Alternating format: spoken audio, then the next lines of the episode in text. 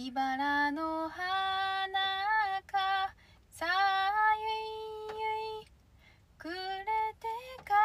ればやれほに引き止める。また張りぬつならかぬしゃまよ。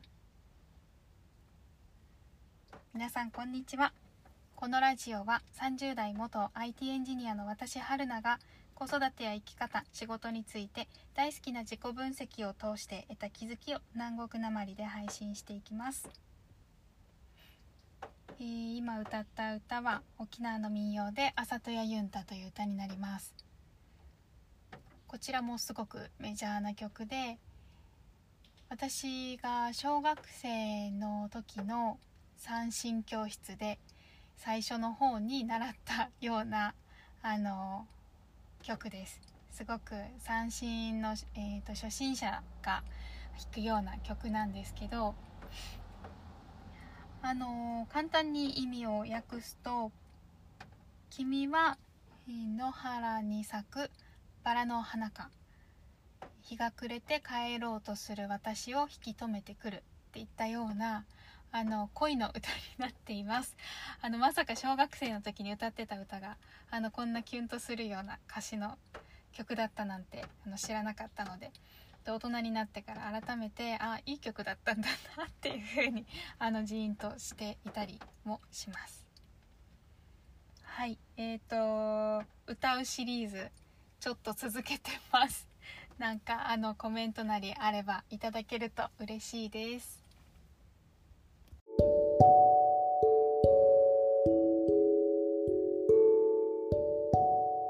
はい今日のテーマは大切な人を信頼するです。皆さんは、えー、親とか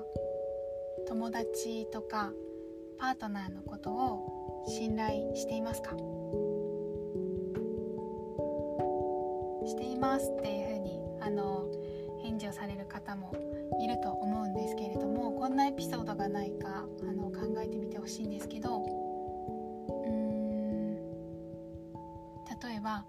親のために、えーと、親の家の近くを離れられないあのどこかあの挑戦したいことがあるけれども大好きなあの親の面倒を見るために、えー、そのそばを離れることができない。とかそれか例えばパートナー落ち込むことが多い私、えーと、こんな私、まあ、不満不満たらたらの落ち込むことが多い私、えー、こんな私と一緒にいるパートナーから飽きられたりとか何か別れを切り出されたりとか私のことを嫌いになっていくんじゃないかっていう不安が拭えない大好きなんだけどっていうようなみとかありましたか？なんかあの私の場合は特に親にあのそういった感覚がありました、えー、なんかですね大人になってからもあの親が期待している子供である私をすごく演じようとしたりしていたんですよね。例えば親のおすすめであったりとか意見を積極的に取り入れようとしたりとかうーん何か親の提案を断れなかったりとか親のためにやってあげようとして、えー、っとそれ以外のことがあのないがしろになったりとか あと、まあ、特にはその近くを離れられないとかあのいつでも親が不安にならないようにそばにいてあげたいなとかでですねそういうところであの自分が何かをしたかったり何かに壁にぶち当たったりとかした時にあの親のことは切り離せないって言ってすごく理由にしていたりとかしてたんですよね。あのこういう避けられない状況がある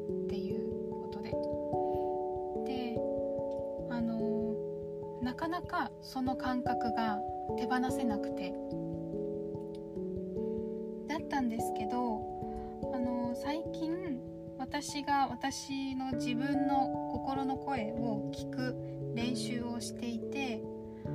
えーと、その感覚に素直に従って物事を選択していくうちにあの自然と親との間にどい距離感が生まれたんですよね。であの最初はすごく戸惑われました。あのえーと、よく私がその実家を訪ねていたんだけれども行かなくなって連絡が向こうからの連絡が増えたりとか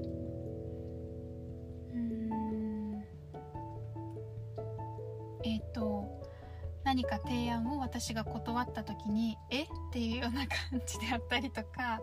あのそういうことがあったんですよね。あの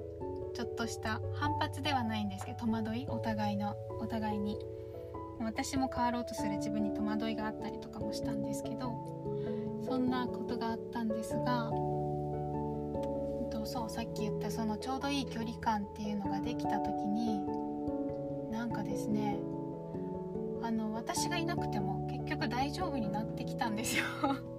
なんかあの今更って感じなんですけど私も何歳だって感じなんですけど自分が。あの私があの親のためにいろいろしてあげなきゃって思っていたんだけれどもあの結局私があのその大好きな親の存在を手放したくなかった。だろうなっていうふうに今となっては思っています。結局その私が訪ねなかったその実家を訪ねなかったことで親は私以外の誰かにあの協力を仰ぐようになったりとかあとその空いた時間えっ、ー、と空いた時間で新しい趣味を作ったりとか新しいコミュニティと親交を深めたりとかあの多分ですねあちらもその親の方もあの自分で楽しまなきゃっていう風な思考に切り替えていったと思うんですよ。そうあのなので結局はみんな自分で自分を幸せにする方法っていうのに徹しなきゃいけないんだなというふうに感じたんですねもちろんあのもう関係ないよっていうことではないんですよ。あの常に何か支援が必要な時は声かけてねいつでも行けるよっていうあのことは伝えてます。あのもちろん私にできることはあの何でもやりたいよっていうことをですね。気にかけてるよっていうのは伝えています。ただあの私は今こういう風な目標があって自分が今すごく幸せだよっていうことも合わせて伝えています。だから頑張ってるよっていうことをですね。だから私があの親に対してあの私がこの、えーと私の大切な親を幸せにしてあげなきゃいけない。だって私しか幸せにしてあげられないでしょ？この人は自分でできないでしょ？っていうようなですね。あのあのこれって失礼ですよね。めちゃくちゃ。その人の実力をすっごく下に見ている。この人はすごく弱い人だから私が守ってあげなきゃ。あのえっ、とあの私を頼ってもらわなきゃみたいなですね。あのそれもこの前あの結構前に配信したかもしれないんですけどその私の価値を親から求められることだけに置いていた状態。からあの私が自分で自分に価値を見いだせるようになって多分親もあの私がいなきゃこの子はダメだこの子を幸せにしてあげなきゃっていうのから解放されて私は自分のことに徹しようっていう風にですねあのお互いに自立をしていくいい機会になったと思うんですよ。だからお互いに多分今すごく幸せだと思います。であの自分のできる範囲で相手に幸せを漏れ出た自分が 漏れ出た幸せを相手に分けてあげようみたいなですね。だからあの基本的には自分に集中っていうことなんですけどあのそうなんですよね。これは私がその親に対して信頼を置くっていう話だったんですけどあのちょっとまた話は変わって例えばパートナーあのんな私だったらあのいつか別れを切り出されるのかもしれない飽きられるかもしれないっていう不安があることもありますよね。でそれってえっとそれも同じようにその私っていう私を選んでくれたパートナーのあのパートナーはおそらくその私に対して、信頼を置いてあの好きになってくれて、えーと愛してくれて一緒にいる。でも私が相手のその信頼であったりとか愛っていうのを疑問に思っててこれはあの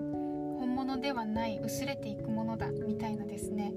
きっとそうに違いないって言って怖がってるっていうのは相手のその選択相手がそのこの人だって決めたっていうその選択を、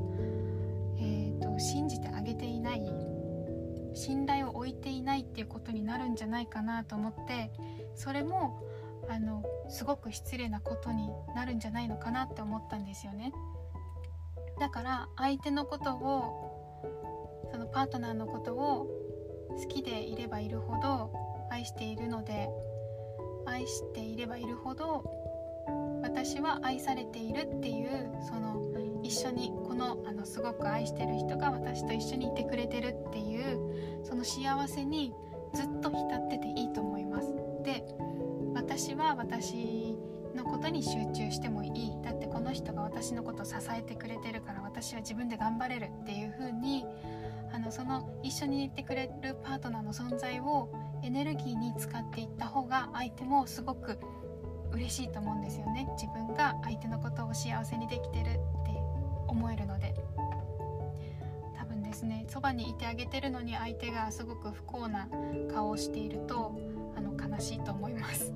なのであの私は私で、えーと、自分のことを幸せにする方法を考える。いつも一緒にいてくれてありがとうね力になってるよっていうことを伝えておくとあのすごく安心してあのそばにいてくれると思うのであの何かそのパートナーとの関係で不安になった時はそういった考え方もいいのかなっていうふうに思っています。はいでは今日の、えーと、今日はここまでですまたよければ次回も聞いてください